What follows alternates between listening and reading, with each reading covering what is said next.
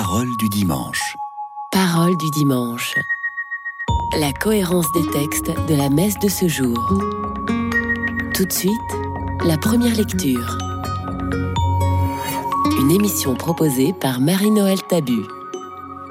Lecture du livre de l'Exode. Ainsi parle le Seigneur. Tu n'exploiteras pas l'immigré, tu ne l'opprimeras pas, car vous étiez vous-même des immigrés au pays d'Égypte. Vous n'accablerez pas la veuve et l'orphelin. Si tu les accables et qu'ils crient vers moi, j'écouterai leurs cris. Ma colère s'enflammera et je vous ferai périr par l'épée. Vos femmes deviendront veuves et vos fils orphelins. Si tu prêtes de l'argent à quelqu'un de mon peuple, à un pauvre parmi tes frères, tu n'agiras pas envers lui comme un usurier, tu ne lui imposeras pas d'intérêt. Si tu prends en gage le manteau de ton prochain, tu le lui rendras avant le coucher du soleil. C'est tout ce qu'il a pour se couvrir, c'est le manteau dont il s'enveloppe, la seule couverture qu'il ait pour dormir. S'il crie vers moi, je l'écouterai, car moi, je suis compatissant.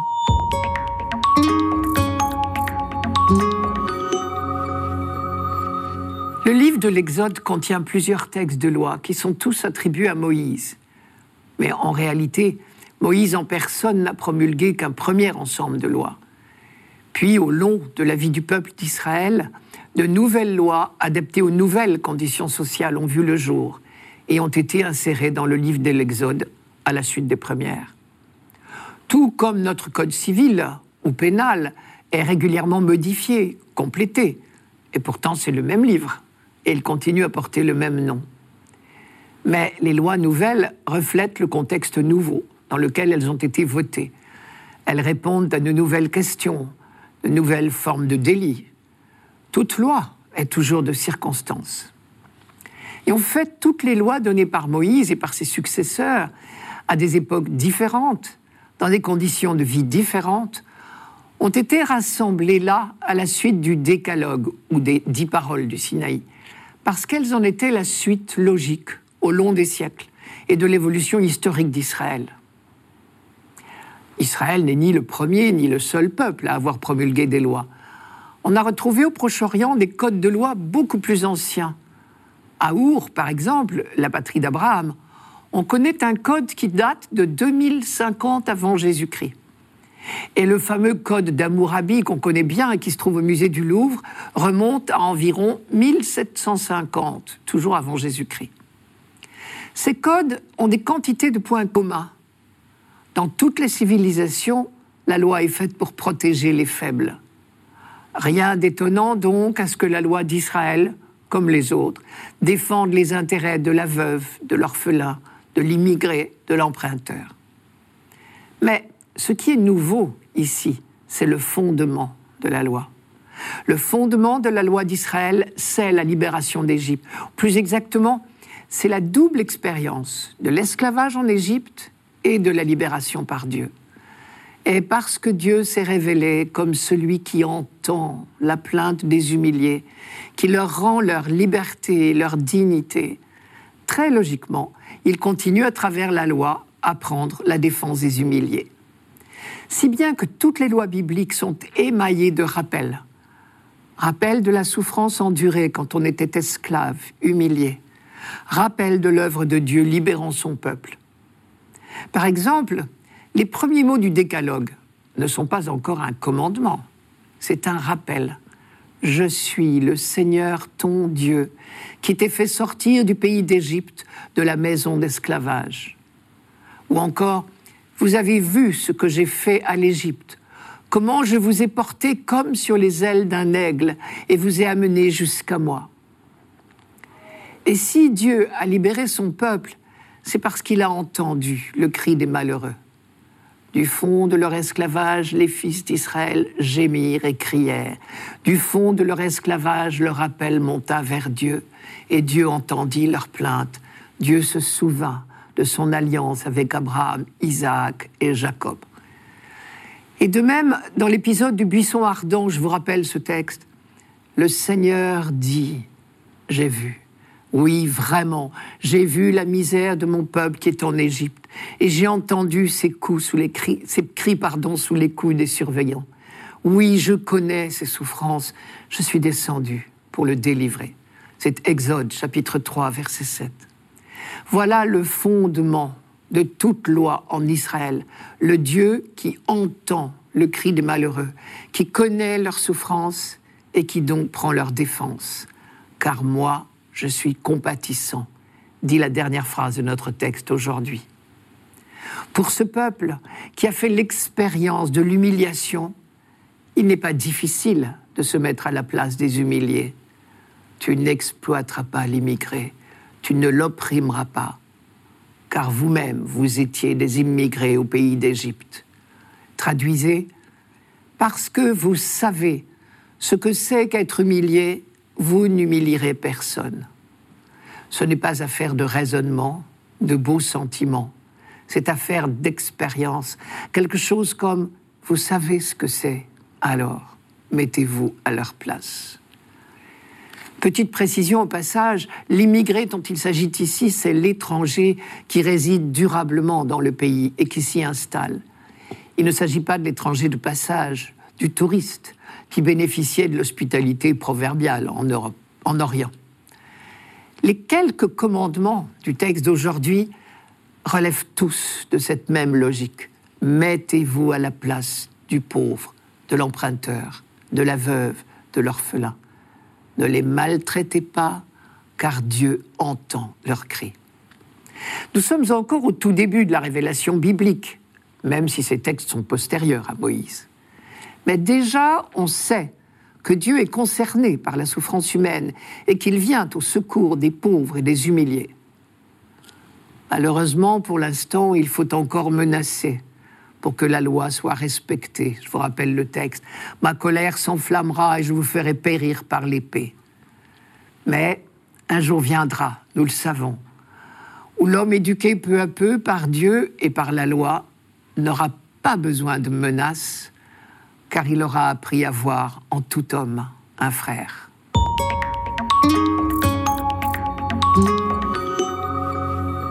Radio Notre-Dame. Parole du dimanche. Parole du dimanche. La cohérence des textes de la messe de ce jour. Tout de suite, le psaume. Une émission proposée par Marie-Noël Tabu. Psaume 17. Je t'aime, Seigneur, ma force. Seigneur, mon roc, ma forteresse. Dieu, mon libérateur, le rocher qui m'abrite, mon bouclier, mon fort, mon arme de victoire. Louange à Dieu. Quand je fais appel au Seigneur, je suis sauvé de tous mes ennemis. Lui m'a dégagé, mis au large. Il m'a libéré, car il m'aime. Vive le Seigneur. Béni soit mon rocher qu'il triomphe, le Dieu de ma victoire. Il donne à son roi de grandes victoires. Il se montre fidèle à son Messie.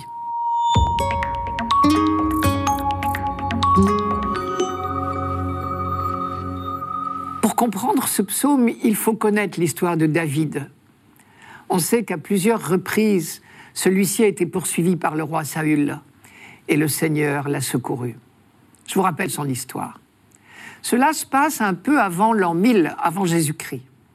À l'époque, le roi légitime d'Israël, choisi par Dieu et consacré par l'onction d'huile du prophète Samuel, ce n'était pas David, pas encore, mais Saül, le premier roi d'Israël. Mais celui-ci ne remplissait plus sa mission.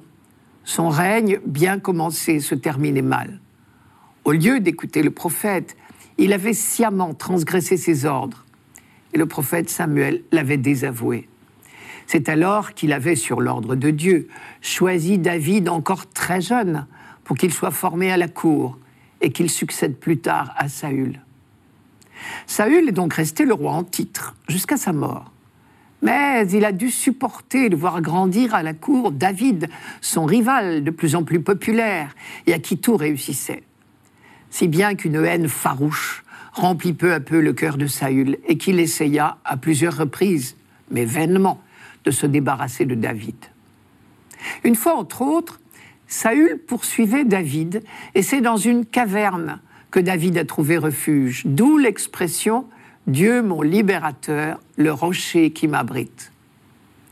Choisi à sa grande surprise pour être le futur roi, David savait qu'il pouvait compter sur la protection de Dieu. Quand je fais appel au Seigneur, je suis sauvé de tous mes ennemis. Ou encore Dieu mon bouclier, mon fort, mon arme de victoire. Le deuxième livre de Samuel dit que David a chanté ce psaume pour remercier Dieu de l'avoir délivré de tous ses ennemis, à commencer par Saül. Et si vous avez la curiosité de consulter ce deuxième livre de Samuel, au chapitre 22, vous y retrouverez le texte de ce psaume 17 presque à l'identique. Cela ne prouve pas que historiquement David a dit textuellement ces paroles-là, mais que le rédacteur final du livre de Samuel a pensé que ce psaume s'appliquait particulièrement bien à David. Mais bien sûr, le vrai sujet du psaume, comme toujours, ce n'est pas un personnage particulier, pas même le roi David, c'est le peuple tout entier. Mais quand il veut rendre grâce à Dieu pour son soutien et sa sollicitude tout au long des siècles, le peuple se compare au roi David poursuivi par Saül. Le peuple d'Israël tout entier, lui aussi, peut dire ces versets en toute vérité. Seigneur, mon roc, Dieu, mon libérateur, le rocher qui m'abrite. Lui m'a dégagé, mis au large. Il m'a libéré car il m'aime. Vive le Seigneur. Béni soit mon rocher. Tout d'abord, bien avant David, on avait expérimenté qu'une caverne dans un rocher peut être un lieu d'asile. Le livre des juges en donne des exemples. Dire que Dieu est notre rocher, c'est donc d'abord dire qu'il est notre secours, notre appui le plus sûr. Par exemple, on trouve dans le Deutéronome le fameux cantique de Moïse au rocher d'Israël. Je cite C'est le nom du Seigneur que j'invoque. À notre Dieu reporter la grandeur. Il est le rocher. Son œuvre est parfaite. Tous ses chemins ne sont que justice. Dieu de vérité, non pas de perfidie, il est juste, il est droit. À une époque où on pense que chaque peuple a son Dieu protecteur ou ses dieux protecteurs, on admet bien que tous les autres peuples peuvent avoir leur rocher. Mais leur rocher ne vaut quand même pas celui d'Israël. On trouve dans le même cantique cette phrase superbe Le rocher de nos ennemis n'est pas comme notre rocher. Donc, toujours dans le même cantique du Deutéronome. Moïse, quand il parle de rocher, lui donne certainement encore un autre sens. Et on a là évidemment un écho de la libération d'Égypte. Le Seigneur m'a libéré car il m'aime, et aussi de l'Exode, la longue marche au Sinaï. Tout au long de ce périple éprouvant, dans la chaleur, la faim, la soif, parmi les scorpions et les serpents brûlants, c'est-à-dire venimeux, la présence de Dieu, sa sollicitude ont été le secours du peuple. Une sollicitude qui est allée jusqu'à faire couler l'eau du rocher. C'est le célèbre passage de Massa et Meriba. Là où on a eu tellement soif qu'on a eu peur d'en mourir et qu'on a accusé Moïse de vouloir la mort du peuple. L'histoire de cette révolte hante la mémoire d'Israël car elle est typique des doutes qui assaillent le croyant. Mais ici, ce n'est pas la révolte qui est évoquée, c'est la bonté de Dieu qui répond à la révolte par un don plus grand encore. Je vous lis le texte. Là, le peuple souffrit de la soif. Il récrimina contre Moïse et dit Pourquoi nous as-tu fait monter d'Égypte? Était-ce pour nous faire mourir de soif avec nos fils et nos troupeaux? Alors Moïse cria vers le Seigneur Que vais-je faire de ce peuple? Encore un peu et ils me lapideront. Et Dieu répondit, tu frapperas le rocher, il en sortira de l'eau et le peuple boira. C'est au livre de l'Exode chapitre 17. Quand le peuple d'Israël chante ce psaume d'aujourd'hui, il rappelle donc cette présence fidèle depuis toujours à ses côtés de celui dont le nom même est Je suis avec vous. Et ce rappel est aussi la source de son espérance, car tout comme David, ce peuple attend la réalisation des promesses du Dieu fidèle, la venue du Messie qui libérera définitivement l'humanité. Vive le Seigneur, béni soit mon rocher, qu'il triomphe le Dieu de ma victoire. Il donne à son roi de grandes victoires. Il se montre fidèle à son Messie pour toujours.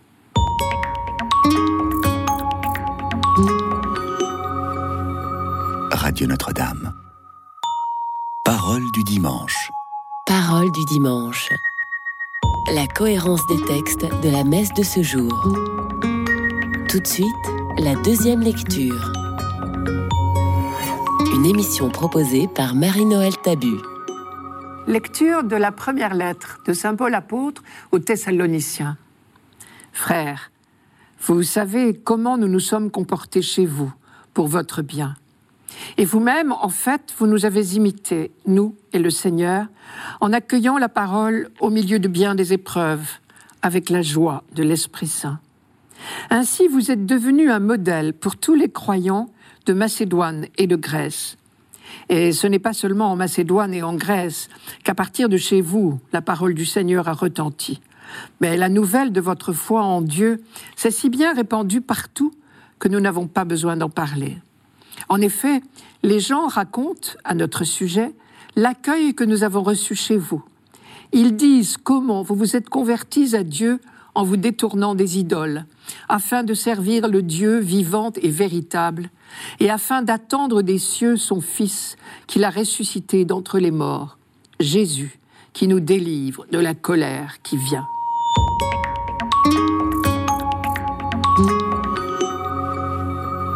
Où il passe, Paul entend parler du rayonnement de la jeune communauté de Thessalonique.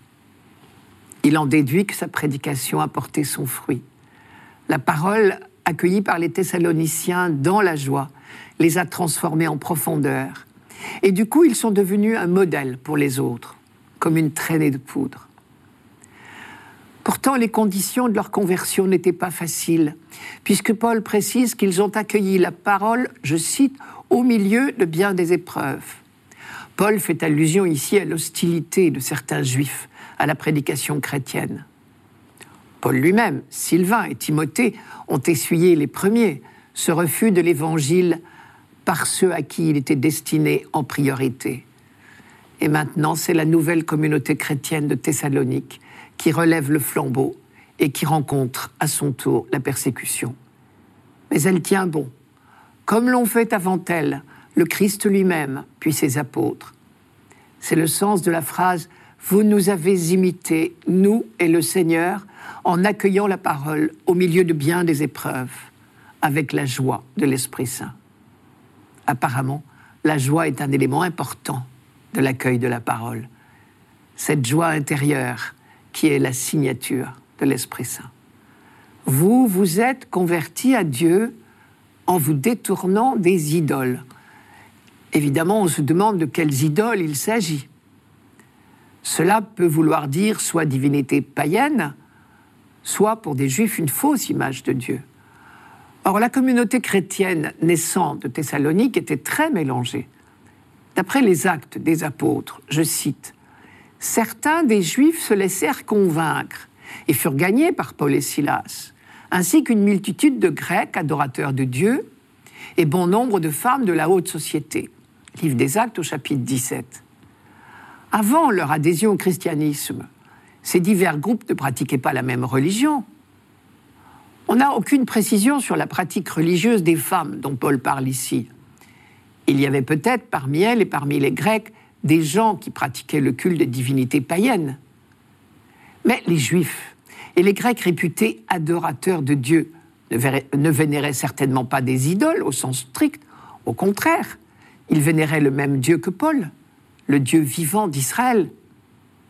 Seulement, on pouvait adorer le Dieu d'Israël et avoir quand même besoin de se convertir. Paul en savait quelque chose. Lui aussi était adorateur du vrai Dieu, juif convaincu. Et c'est au nom même de ses convictions et de l'idée qu'il se faisait de Dieu qu'il avait commencé par persécuter les chrétiens. Maintenant, il était passé de l'autre côté de la barrière, si j'ose dire, et donc il comprenait très bien ce qui se passait. Face à la prédication chrétienne, Certains juifs adoptaient l'attitude de Paul avant sa conversion. D'autres suivaient le pôle du chemin de Damas. La distance entre les deux c'est l'abandon de ces idées toutes faites sur Dieu, ces idoles, et la découverte du vrai Dieu tel qu'il s'est manifesté en Jésus-Christ. Et ici, Paul emploie une expression superbe. Vous vous êtes converti à Dieu. Littéralement, vous vous êtes tourné vers Dieu. En grec, ce sont les mêmes mots que Saint Jean emploie pour parler de la relation du dialogue sans ombre, de la communion qui unit le Père et le Fils. Je cite Jean, Au commencement était le Verbe, et le Verbe était tourné vers Dieu, et le Verbe était Dieu. Jean chapitre 1, verset 1. Ils ont accepté d'ouvrir leur cœur à la parole de l'apôtre, et les Thessaloniciens, du coup, ont reçu la grâce de la conversion, du retournement.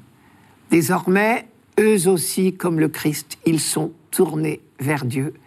Et cela leur a donné tous les courages pour tenir bon, malgré la persécution.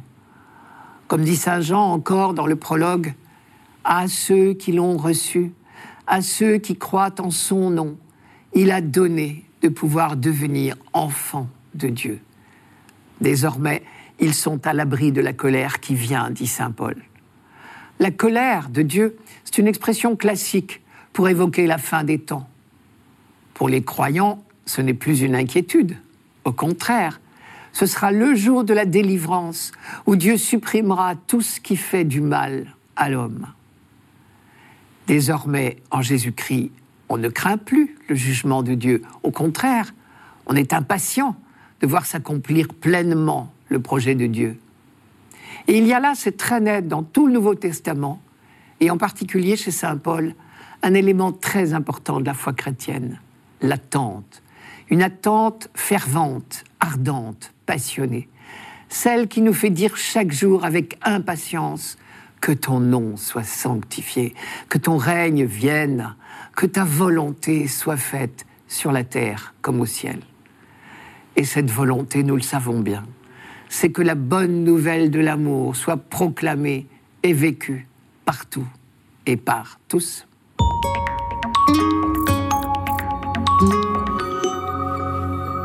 Radio Notre-Dame. Parole du dimanche. Parole du dimanche. La cohérence des textes de la messe de ce jour. Pour finir, l'Évangile. Une émission proposée par Marie-Noël Tabu. Évangile de Jésus-Christ, selon saint Matthieu.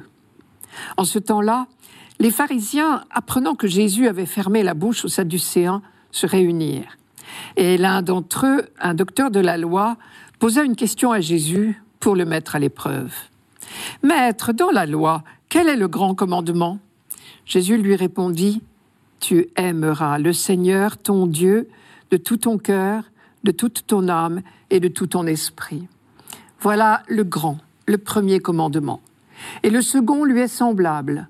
Tu aimeras ton prochain comme toi-même. De ces deux commandements dépend toute la loi, ainsi que les prophètes.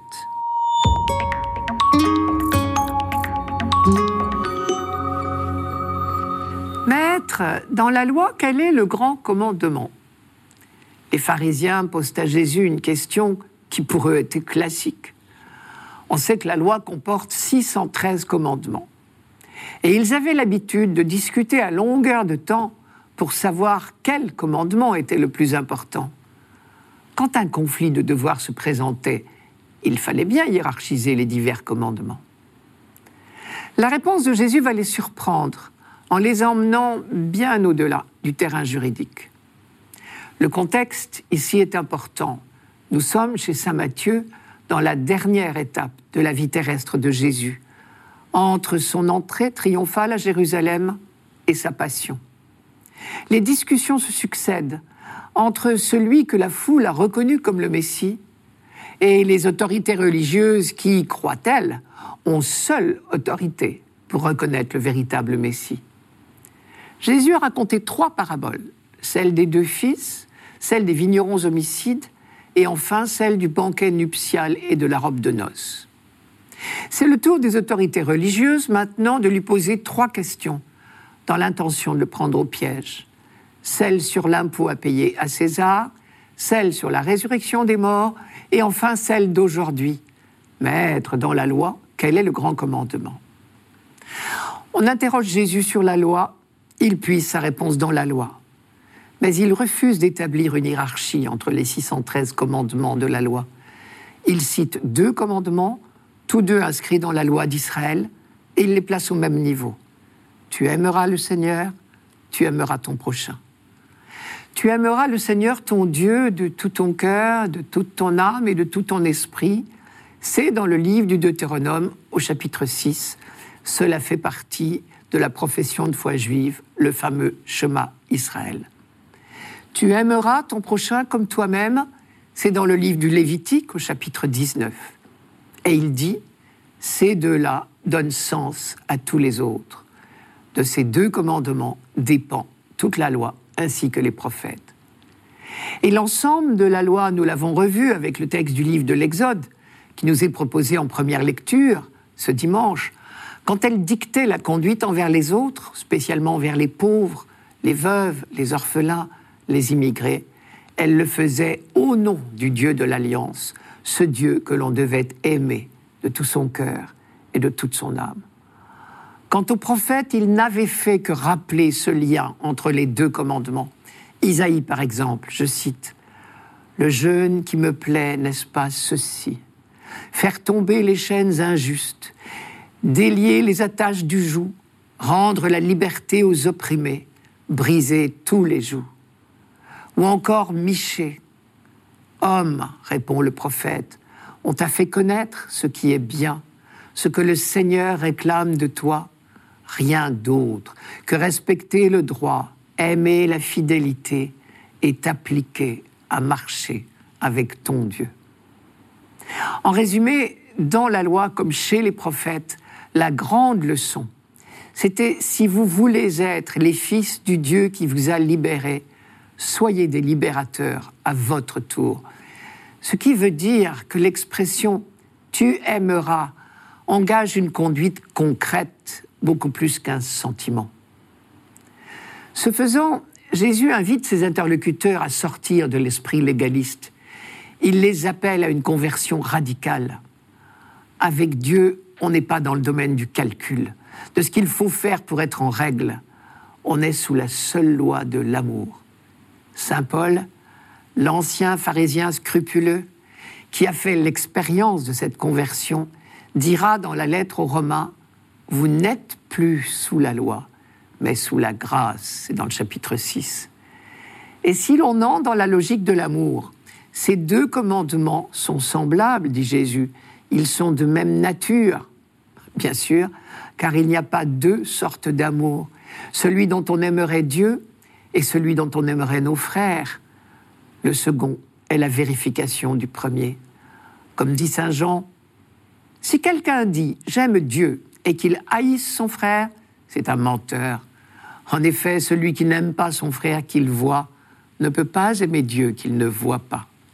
C'est dans la première de Jean. Jésus met en garde les pharisiens. Il y a des manières d'appliquer la loi qui la trahissent. Elle a été donnée par Dieu pour être un chemin de liberté et de vie. Mais on peut très bien en faire un esclavage et même parfois un chemin de mort.